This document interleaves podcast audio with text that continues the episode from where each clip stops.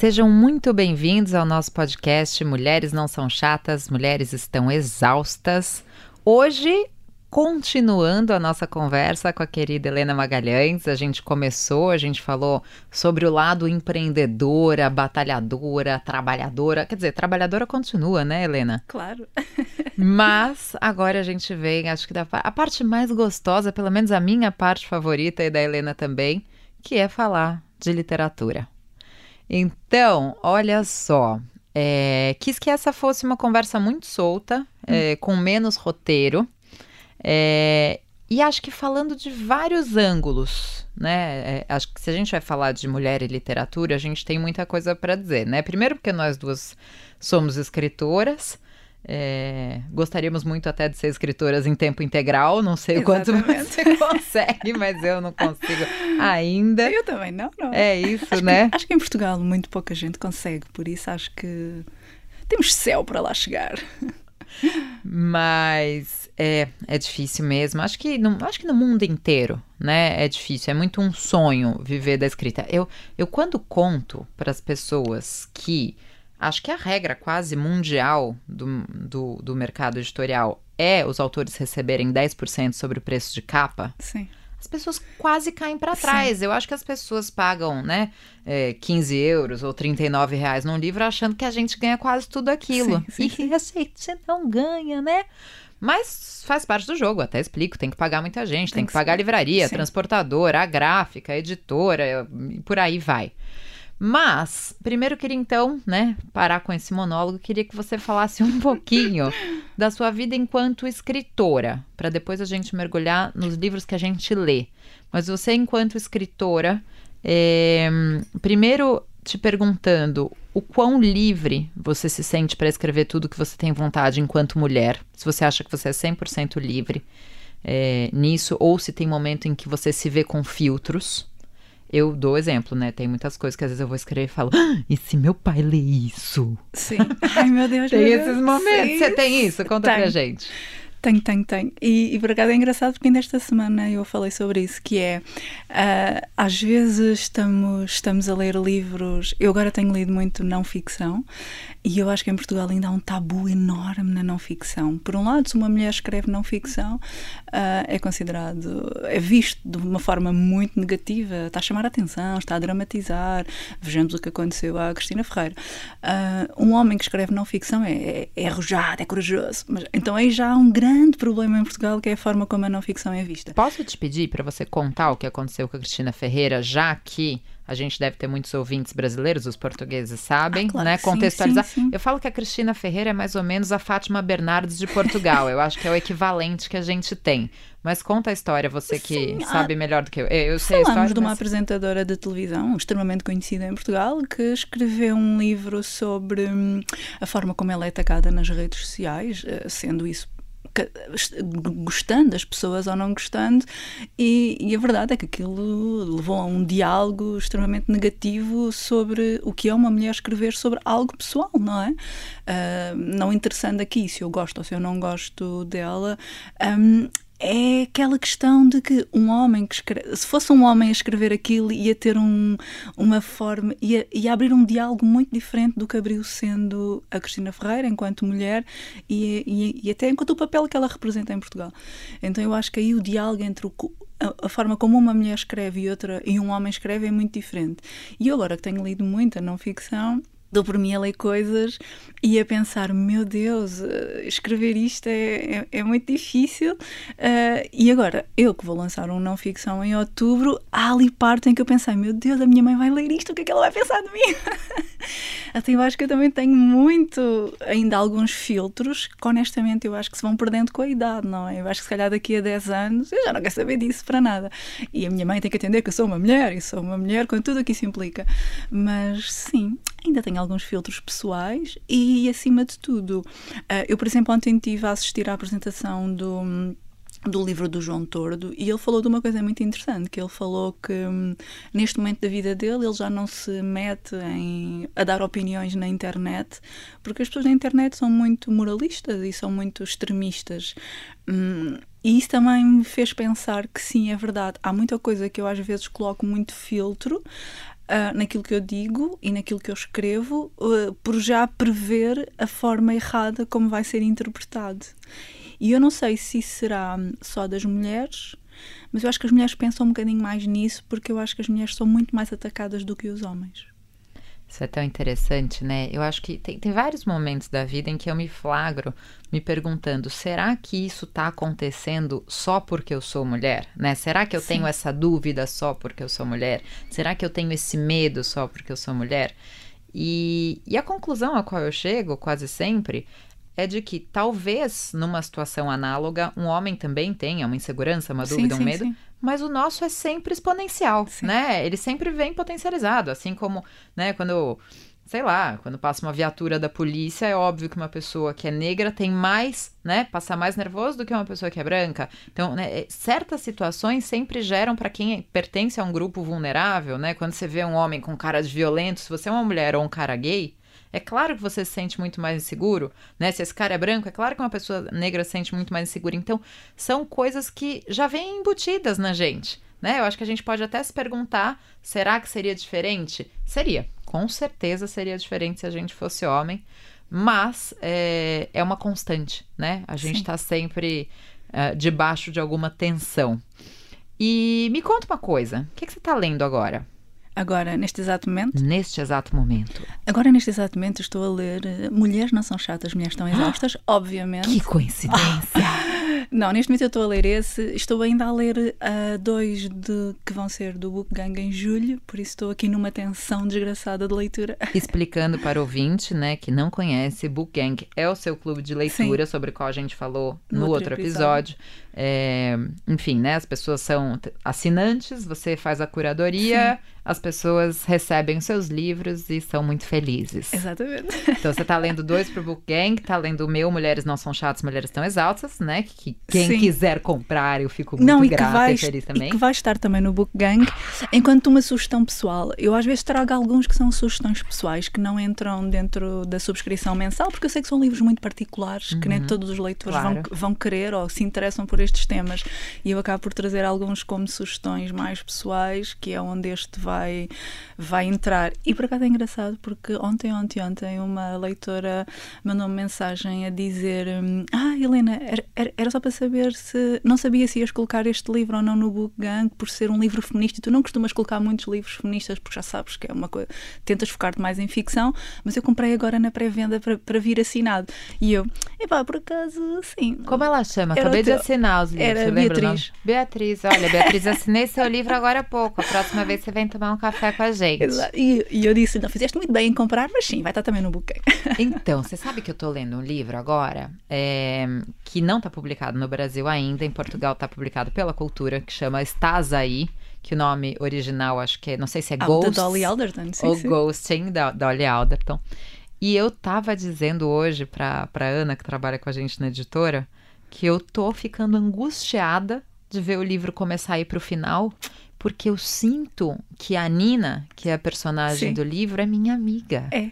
E eu não quero que ela vá embora. E aí eu te pergunto, já te aconteceu isso? Que, quais são as personagens, né? Personagens mulheres de livro que você se lembre, é, que foram mulheres que te marcaram e que se você pudesse, a gente, eu quero, eu quero jantar Sim. com ela, eu quero ir pra praia com ela. Quem são essas mulheres? muitas mesmo. Olha, agora eu estou a ler um que é A Vida Invisível de Eddie LaRue. Eu espero que isto não vá para o ar antes de os livros do Book Gang serem divulgados. Tá bom, a gente dá um jeito.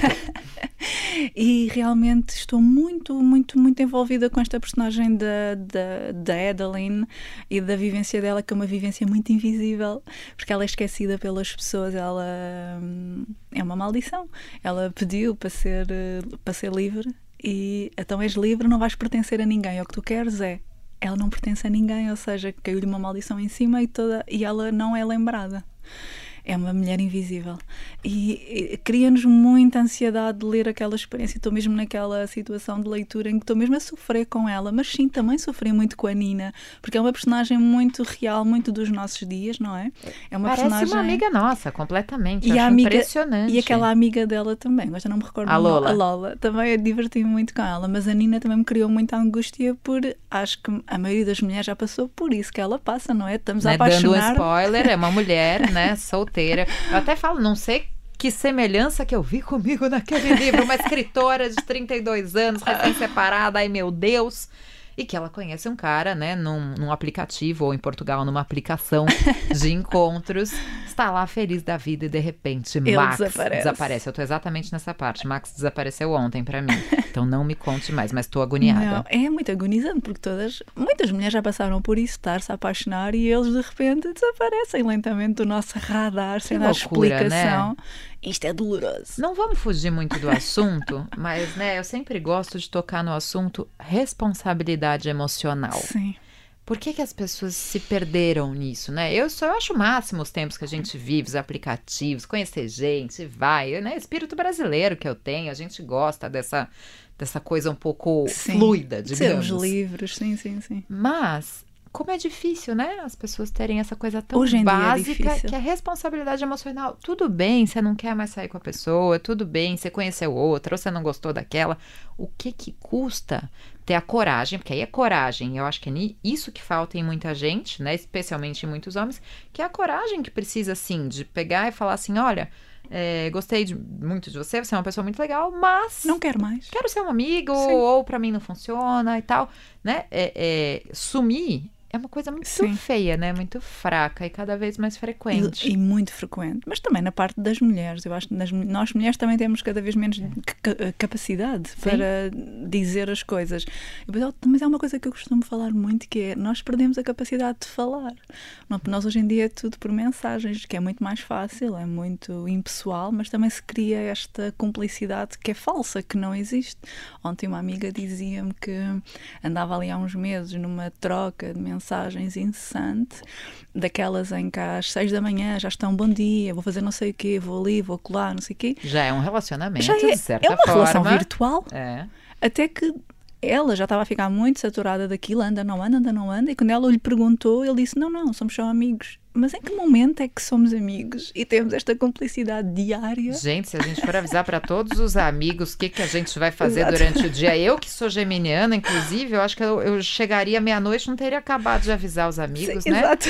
Tá doido, Isto cada é horrível coisa. porque se cria esta cumplicidade virtual que não é real, mas que dá. Isto é um bocadinho para aplacar aquela solidão, não é? Que todos temos no nosso dia a dia, temos este amor virtual que não Potencializado em tempos de é. pandemia, né? Exatamente. E que não é real e que depois, não, não, somos apenas amigos. Cada uma. Ô, Helena, você sabe que quando você começou a falar o nome do livro que você está lendo, eu achei que você ia falar de um outro, que é a Invisível De Vida Eurídice de Eurídice Guzmão. Guzmão. Claro. Que eu sou uma apaixonada pela Marta Batalha. Quem nunca leu Marta Batalha? No Brasil e em Portugal, ela está publicada nos dois. Ela é, aliás, ela é uma, uma filha de portugueses, né? Brasileira filha de portugueses, como quase todos nós. É, E eu amo esse livro, E né? dois- Essa personagem, a Eurídice, Sim. é Ai, uma maravilhosa. coisa. Mas você sabe que eu tenho uma história que é do outro livro da, da Marta Batalha, O Castelo? Nunca Houve um Castelo, que é sobre a história do bairro de Sim. Ipanema, né? Um livro maravilhoso. É, que uma vez minha mãe estava na cozinha falando não sei o que do, do molho rosé. Né? Chama molho. Ah, aqui em Portugal Não. é molho cocktail. Ah, cocktail, ok. é isso mesmo. Olha como eu sou bilíngue. Olha como eu tô bilíngue. E aí, é, eu não sei qual foi a discussão, se o molho rosé vai só maionese ou também vai creme de leite. Eu, na tradução simultânea, creme de leite natas, em Portugal. É, e eu virei para minha mãe e falei assim, falei assim, mãe, eu tenho uma amiga que a receita que ela faz de molho rosé, e aí eu falei da receita e eu fiquei pensando, que amiga que é essa mesmo? Aí fiquei um tempo assim, Era do adivinha? livro, Era sim. personagem do livro da Marta. Então é muito louco, né? Essa capacidade que os livros têm de, de causar na gente essa proximidade. E mais do que isso, até a sensação de sororidade mesmo, né? De enxergar uma mulher como amiga, como parceira, como irmã. Então eu acho que isso é super, super bonito. E de aprendermos a ter mais empatia com as escolhas das outras mulheres, que eu sinto muito isso com os livros, que é, nós estamos a ler histórias que, houve um dia alguém que me disse, ah, mas ler ficção é uma parvoíce, vou estar a ler sobre situações que nunca aconteceram, sobre pessoas que não existem. Não, não é na- não, porque toda a ficção vem de dentro de alguém, não é? E estamos a ler escolhas de outras mulheres, escolhas que se calhar no mesmo lugar não seriam as minhas, e aprendemos a ter mais empatia. E isso depois traz-nos para a nossa vida, para o nosso dia a dia, uma empatia para com as outras pessoas que é enorme, é enorme mesmo. E os dois livros da Marta Batalha estão no Book Gang e nós gostamos muito. Eu gostei muito do Castelo, muito mesmo. E, hum, e é bom. É, é, muito bom. É bom ler literatura é brasileira também.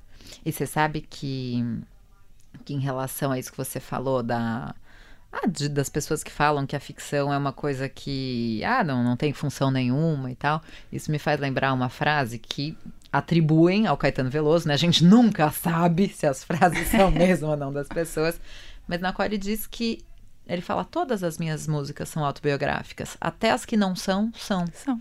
Porque na verdade é isso, tudo que um, um escritor, um, né, um compositor coloca no papel é porque é alguma coisa que está dentro dele, de alguma forma ele já viu alguma coisa assim, interiorizou, claro que junta uma história com outra, cola uma coisa com aquilo, imagina um pouco, mas nunca é, a, a ficção nunca é uma coisa que está completamente fora do ar né? É, ela, ela sempre vai estar atrelada a algum tipo de realidade. Vamos sempre buscar coisas e, e vamos buscar personagens e às vezes eu, há muitas personagens eu estou a ler e penso, caramba, isto parece a minha amiga. E depois digo, vá, tu tens que ler este livro porque ela és tu.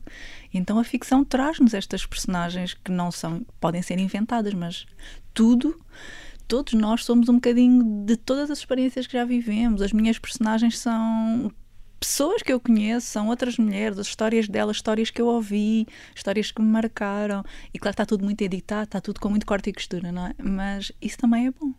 E você sabe que quando você falou, você falou uma palavra-chave, né? Que é empatia.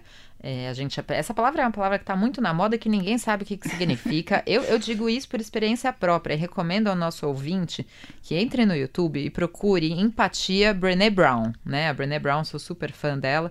É, mas ela tem um vídeo, uma animação de três minutos sobre a diferença entre simpatia e empatia.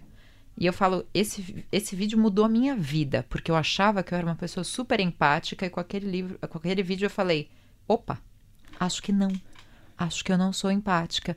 Então mudou muita coisa para mim. Mas o que eu ia dizer em relação a isso é que tem, acho que se eu tivesse que colocar aí no, no num, num pódio dos livros né, da minha vida, acho que entre os dez livros mais marcantes que eu já li está A Dama das Camélias, do Alexandre Dumas Filho. E, e a personagem principal, a Marguerite, é, é uma prostituta, né? É uma garota de programa de luxo, lá não sei exatamente de que época, mas num livro antigo. E assim, eu tinha vontade de abraçar a Marguerite tantas vezes durante aquele livro, tantas vezes. Eu tenho, é um livro que eu, é dos poucos livros que eu reli, que eu peguei de novo em outra fase da vida para ler. E em quantos momentos da minha vida, né, da nossa vida tão na, dentro das bolhas que a gente vive, quantas vezes eu teria sentido tanta identidade, tanta humanidade numa garota de programa que né, são realidades que eu não conheço, que eu não convivo e que a gente coloca uma série de de abismos, né, de humanidade entre a gente e essas pessoas. Sim. Eu também tenho uma para contar, que é um livro de uma autora irlandesa que eu gosto muito, que é uma das minhas que eu acho que é uma das novas vozes na literatura que está mesmo a fazer a literatura passar para o outro lado, que é a Louise O'Neill. E há um livro dela que é A Culpa é Minha, que é sobre uma rapariga que é violada. E ela, durante metade do livro, ela mostra-nos como esta Emma, que é a personagem, é, que é uma rapariga maldosa, faz bullying, é uma rapariga muito bonita, gosta de chamar a atenção, é muito desejada pelos rapazes.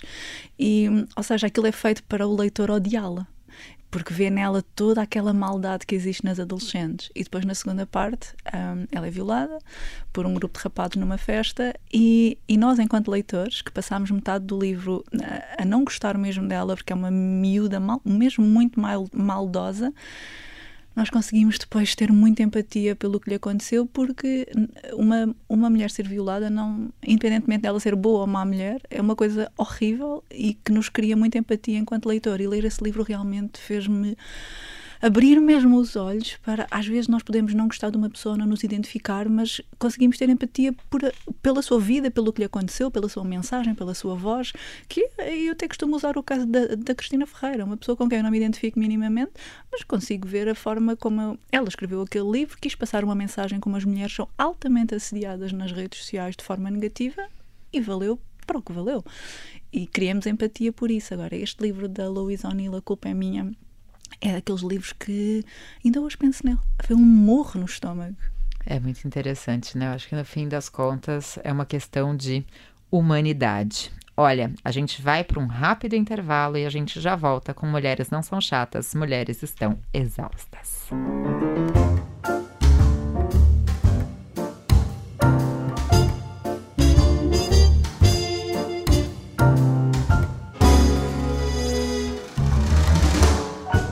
Estamos de volta com Mulheres Não São Chatas, Mulheres Estão Exaustas. Hoje aqui, na indo infelizmente, acho que para o nosso último bloco de quatro, né? com a Helena Magalhães.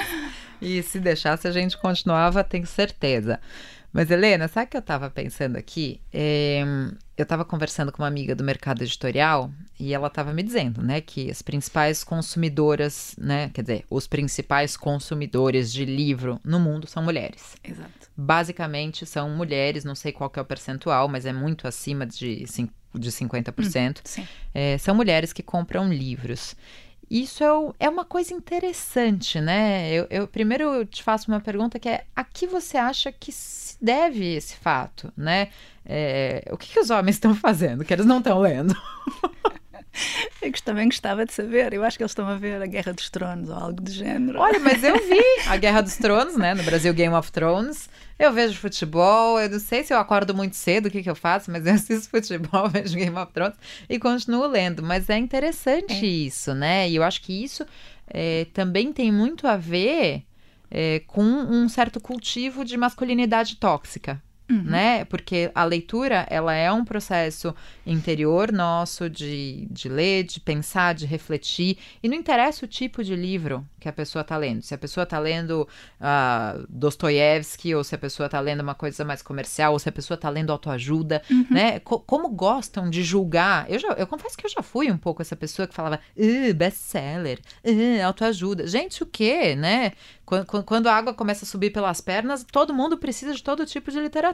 Eu, eu, até comento no durante o meu processo de separação, eu li um livro chamado Lado Bom do Lado Ruim, é, de um psiquiatra brasileiro super querido, Daniel, é, que, que é um livro científico, mas que é um livro de autoajuda, né? De como a gente pode usar os momentos ruins de emoções negativas para coisas boas, né? Ele até falava que quando a gente está triste, a gente fica muito mais alerta. Uhum. Então eu falei, ai, tô triste, vou reler todos os, os textos do meu doutoramento para ver se eu acho coisas que eu não tinha achado, e foi ótimo. Mas enfim, é, sobre esses rótulos, né, de que mulher lê isso, mulher uhum. lê aquilo, e Sim. homem, não sei, o que que eles leem, gente? Eles não estão lendo nada? Aqui também em Portugal também há. Há muito essa... Hum esse preconceito de que as mulheres só leem literatura fútil e as mulheres só escrevem literatura fútil. E por acaso agora estou-me aqui a lembrar de uma, de uma situação que aconteceu há umas semanas que eu ouvi um podcast de um comediante e de um escritor que tem um podcast aqui em Portugal. E eles comentavam como hum, em Portugal um, quem mais compra livros são as mulheres e por isso aquilo, e como as mulheres só leem literatura má, fútil, eles disseram uma asneira, não vou replicar, uh, que era por isso que em Portugal só se vendiam livros maus. E eu achei aquilo muito curioso e na altura partilhei, e uma vez que aquilo era um podcast com sentido de humor, eu também usei o meu sentido de humor, que eu sou, não gosto de me levar muito a sério e eu gosto de falar com sentido de humor, porque acho que não vale a pena levar-nos muito a sério. E eu partilhei aquilo e comentei a dizer: ainda bem que as mulheres só leem a literatura má, ainda bem que são as mulheres que mais compram livros, por isso nós não vamos ler snobs como vocês.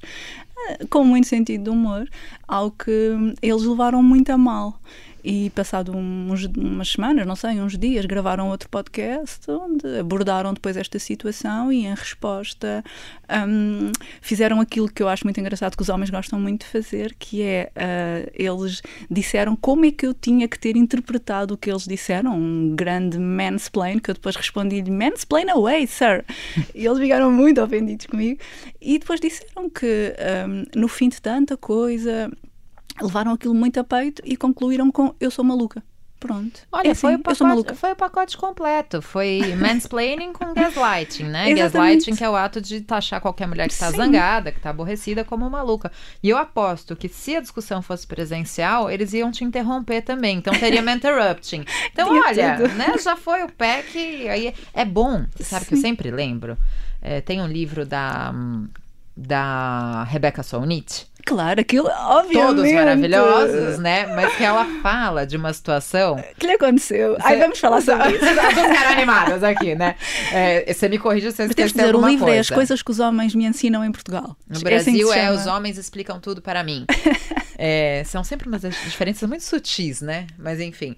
É, e a Rebecca Solnit conta que ela estava numa festa Sim. qualquer e que alguém puxou papo com ela, um homem puxou papo com ela e perguntou o que, que ela fazia. E aí ela contou o que fazia e falou né, de um certo assunto que ela estava estudando e de um livro que ela estava escrevendo e o, é, não, de um livro Que ela tinha escrito já. que ela Sim. tinha escrito. E o cara falou: Olha, sobre esse assunto tem um livro ótimo, não é? Sim. Que você precisa ler, que é um livro assim, assim, assim.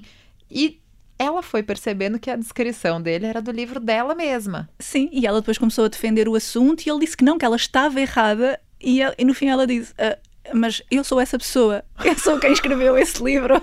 E aí, o que eu acho muito louco e o que eu adoro essa expressão que ela usa é que quando o machismo ele acontece de uma forma sutil, né, e que muitas vezes nos nossos dias são aqueles machismos, né, é, as microagressões que Sim, a gente sim, sim. chama, é, é difícil para algumas pessoas notarem, né, que aquilo realmente é machismo. Ela fala, mas quando o machismo vem de forma cavalar e galopante, tipo isso, que ela fala, né, não acreditar que a mulher podia ser autora daquilo que ela estava defendendo, é, ela, que ela diz no livro, né, quando o, o machismo parece um cocô de elefante no tapete da sala, ela fala, é uma coisa boa, é uma coisa boa porque fica escancarado né? Então eu acho que esses exemplos é um pouco como esse seu, esse pack completo, né, de mansplaining com gaslighting dentro de uma situação na qual eles falaram uma bobagem e você vem tentar pelo menos salvar a situação. É um cocô de elefante no tapete da sala, né? Então, assim, é muito ruim para quem sofre, mas é muito bom que fique evidente a gravidade da situação Sim, até sim, hoje, sim. né? É porque é grave, porque continua a acontecer todos os dias.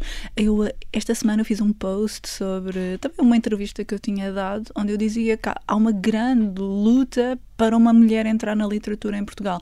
Exatamente porque as mulheres continuam a ser taxadas em Portugal como aquilo que uma mulher escreve é literatura fútil. Eu falo mulheres, falo as mulheres da nova geração, claro, as novas vozes na literatura. E houve um senhor que depois eu fui ver que também era escritor, pelo que eu entendi pelo perfil dele, onde me fez um comentário extremamente machista, onde ele dizia que eh, eu a minha escolha em divulgar vozes de mulheres e usar o meu, o meu pequeno espaço para, para elevar outras escritoras era errado, porque eu também devia fazer isso com homens. E eu respondi, mas por que raio é que vem um homem dizer o que é que eu tenho que fazer ou não tenho que fazer? A escolha é minha. Em ao que ele depois respondeu numa grande resposta, onde me perdeu quando escreveu feminismo com E, feminismo. Ele aí perdeu-me logo, perdeu logo a minha atenção. Mas que todo aquele discurso dele era um discurso extremamente machista, em que ele dizia: vocês mulheres queixam-se que antigamente hum, era, tudo para, era tudo para os homens, mas vocês agora só querem é tudo para as mulheres. Isso também é um machismo invertido. Ah, eu, é, é meu que, é senhor. que nem o racismo reverso, né? Como é que a gente começa a explicar para as pessoas que não existe preconceito contra hétero e preconceito contra branco, né? Aquelas pessoas, ai, mas me chamavam de branquelo na escola. Gente, é- isso é minimamente semelhante com o que se sofre de racismo quando se é negro, né? Não. Então é muito difícil explicar. E é- é- uma coisa que eu acho interessante é as pessoas usam os espaços delas como quiserem. E os espaços dos homens, historicamente, foram sempre 100% usados para divulgar outros homens, incentivar outros homens de forma não consciente. Porque ninguém cogitava colocar mulheres ali. E eu acho que as pessoas nem imaginam que a sociedade, não pensam, eu acho que não se pensa muito nisso, que a sociedade em que nós vivemos, aquilo que nós assumimos como correto, é uma sociedade esculpida por homens, pelas leis dos homens. E nós vivemos numa sociedade que está assente em leis dos homens. E eu, ando também a ler um livro muito, muito giro, claro que agora estou com uma branca e não me lembro como é que se chama. Sempre nessas mas, horas. Um, em que o livro, uh, ela mostra como em coisas tão óbvias, coisas tão banais como o tamanho dos telemóveis, vê-se que é feito e testado por homens, para as mãos dos homens. E eu aqui há uns tempos, uh, isto há uns dois anos, antes da pandemia, pois claro, eu lembro-me de estar no Rock in Rio em Portugal, no último Rock in Rio que houve, e fui à casa de banho, eram umas casas de banho assim modernas, já não são aqueles contentorzinhos, não é? Era tipo, era já um espaço grande, com umas divisórias, umas portinhas, uma coisa mais moderna, e eu lembro-me de entrar lá dentro e comentar com a minha amiga estas casas de banho foram desenhadas por homens, porque foram feitas para os homens que estão de pé, porque uma mulher não tem espaço de pernas para se agachar. E duvido que tivesse gancho para a bolsa também, né? Porque não eu, tinha, eu, eu não gostaria tinha, muito exato. que um, não sei se é arquiteto, engenheiro, designer, fizesse xixi sem encostar Sim, na tábua, exatamente. ajoelhado, segurando uma bolsa porque não tem gancho. Ele né? entender então... como não havia espaço. Aquilo foi desenhado é. e foi testado e foi planificado por homens. Não houve uma mulher a experimentar e, e para dizer, meus senhores, esta casa de banho, este espaço não cabe para as mulheres, porque não cabe para as nossas pernas se agacharem. em coisas tão Sim, banaisinhas. É tudo, assim, é tudo assim.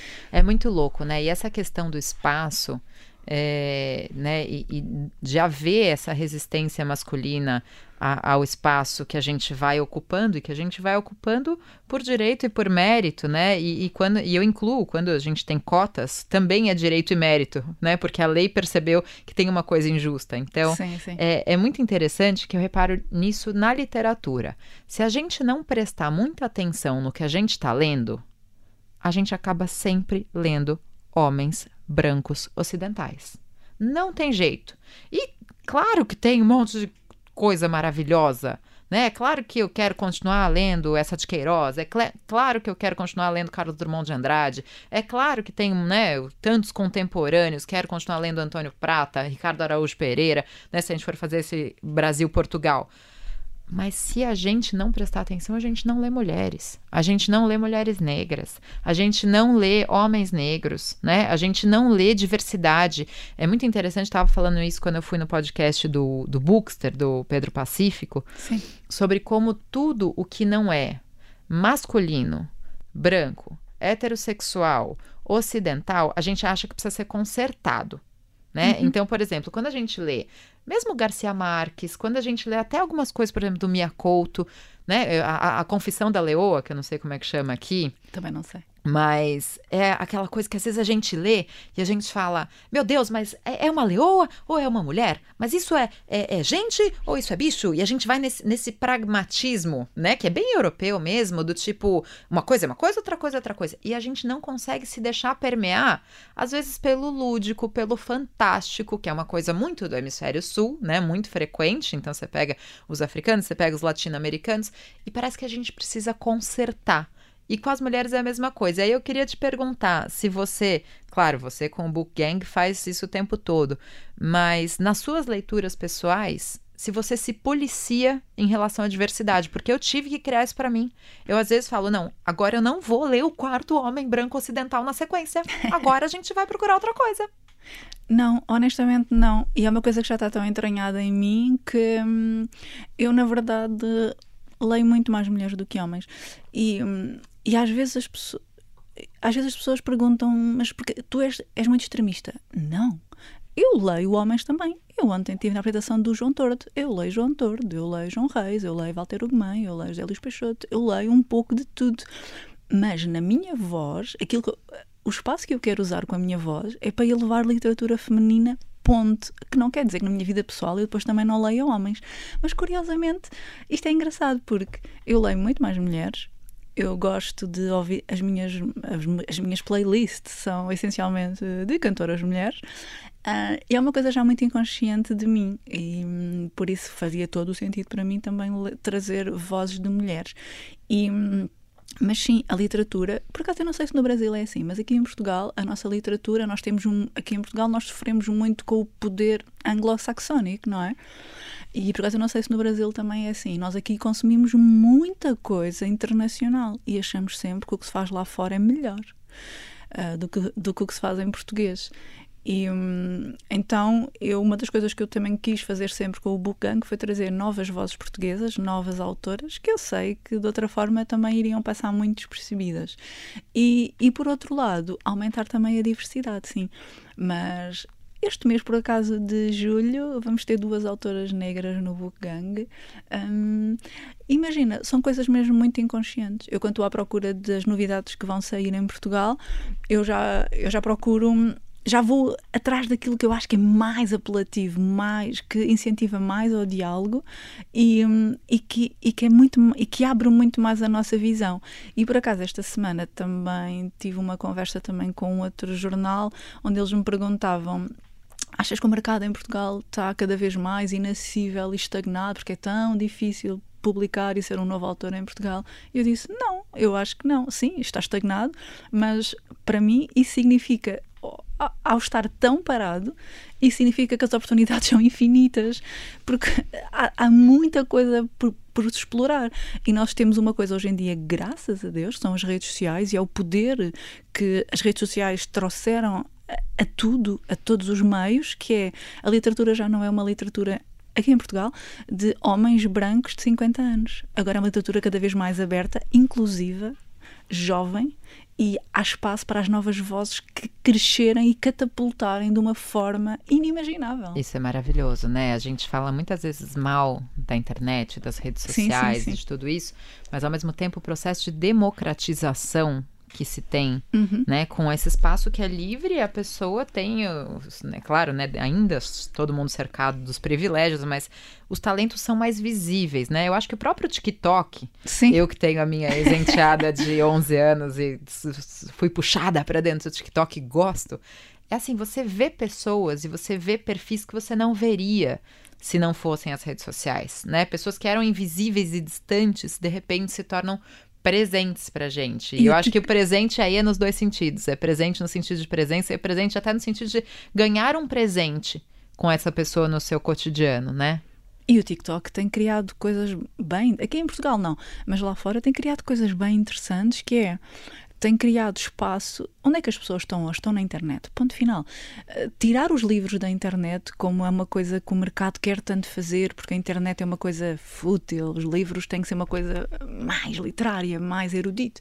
E as pessoas estão na internet. E quando os livros vão para a internet, quando os livros chegam a todos nós que passamos o dia a fazer scroll e que gostamos, seguimos pessoas, gostamos de ver coisas, uh, isso ganha uma dimensão na nossa vida real. E o TikTok tem criado lá fora fenómenos incríveis de livros que de repente ficam altamente virais no TikTok e são catapultados para grandes sucessos astronómicos de vendas. E eu acho que Portugal começa a abrir um bocadinho a isso, ao digital e à forma como o digital está hum, a mudar o mercado e está a abrir espaço para tantas novas vozes e para um, trazer os livros para esta geração nova, não é? Porque os livros têm que ser cool. Sim. Os livros claro. têm que ser cool. Olha a tua capa, é cor-de-rosa. Ah. Os livros têm que ser cool. Tá fofo, não tá? Tá muito fofo. Olha, infelizmente estamos chegando nos nossos últimos minutos. Temos três minutinhos que a Mariana já sinalizou aqui no estúdio. É... E eu queria te pedir uma coisa. Helena, eu queria que agora no final você me dissesse, assim, da sua cabeça. Ai, meu Deus. Quem são as mulheres que não podem deixar de ser lidas? Agora você tem até o final, já vou me despedir do leitor. A gente se vê no próximo episódio e a Helena vai falar nome atrás de nome. Ui. Todos que você quiser. É muita Vamos. pressão. Ah, mas não, é. não é. Você sabe, fala todos, todos que você gostou nos últimos tempos. Essa mulher é ótima, essa mulher é ótima. Vamos. Eu gostei de muitos, eu gostei de muitos. Eu, olha, são mulheres, pois claro, não é? Ultimamente aquilo que eu mais tenho lido é assim, nomes mais estabelecidos, porque eu gosto de separar entre nomes estabelecidos e novas vozes para as pessoas descobrirem. Então irem, vamos irem à pesquisa. Estabelecido, eu tenho lido muito Alice Smith, tenho lido muito Meg Litter, um, tenho, li agora há pouco tempo uh, aquela, não sei se é uma trilogia, porque eu só li dois, da. Um, que branca agora, meu Deus. É a, assim, a, a, da né? história de uma serva. A, a Margaret Atwood. Ah, claro. Ela tem uma. Não sei se são três, são dois, que é o ano do dilúvio e, o, e um outro. Eu li agora esses dois há pouco tempo também. Uh, e depois eu gosto muito de dizer, claro que a minha mensagem é sempre para as pessoas descobrirem novas vozes, porque nós estamos nos ombros destas mulheres. Eu gosto claro. sempre de dizer, nós estamos nos ombros da Meg Wulitzer, estamos nos ombros destas todas que abriram o caminho para nós. E eu gosto muito de incentivar as pessoas a, a abrirem estes horizontes, a descobrirem novas vozes e a não se fazer comparações. Por isso, nomes que eu acho que as pessoas têm que ler agora, já. Uh, Louise O'Neill, Angie Thomas, em Portugal, pois claro, uh, Iris Bravo, Susana Amar Velho, Uh, Célia Loureiro, tantas novas vozes que estão a surgir no panorama, que estão a, que estão a dar cartadas, a Maria Isaac, da tua editora também. Uh, temos tantas mulheres novas a surgir no panorama e, e nós somos por mais redundante que isto possa parecer, nós somos as escritoras do futuro, não é? Daqui, às vezes eu brinco e digo assim: daqui a 50 anos nós vamos ser as clássicas, as eruditas. Vamos olha, viver isto agora. Você sabe que, para finalizar, olha, espero que vocês tenham anotado, mas enfim, quem está ouvindo na rádio depois corre no site do Observador no Spotify, volta e anota tudo que a Helena contou para vocês. Mas só para finalizar, eu tava brincando com, com os meus pais, né? Que, que eu adoro o Cemitério dos Prazeres aqui em Lisboa. Sim. E aí tem uns jazigos que vão pra asta pública, vão a leilão. Ai, e eu Deus. querendo convencer meus pais a comprar um jazigo, como se fosse baratinho, né? E aí minha mãe virou pra mim e falou assim: Mas você quer ser, ser enterrada em, em Portugal? Aí eu virei e falei, mãe, eu vou ser cremada? Aí vocês dividem, vocês não, né? Espero que não sejam meus pais. Dividem minha cinza metade, metade, deixam um pouco no Brasil, um pouco em Portugal, porque eu pretendo morrer como uma grande autora e os meus, os, os, os meus, os meus leitores vão ter que poder peregrinar e deixar flores no meu túmulo. Ai, gente, planos são planos, né? A gente tenta, não custa sonhar. Helena, muito obrigada. E que olha, que é a gente numa próxima Obrigada, temporada eu. de Mulheres Exaustas tenha você de novo conosco. Obrigada, eu, eu viu? espero. Obrigada. Tchau, tchau.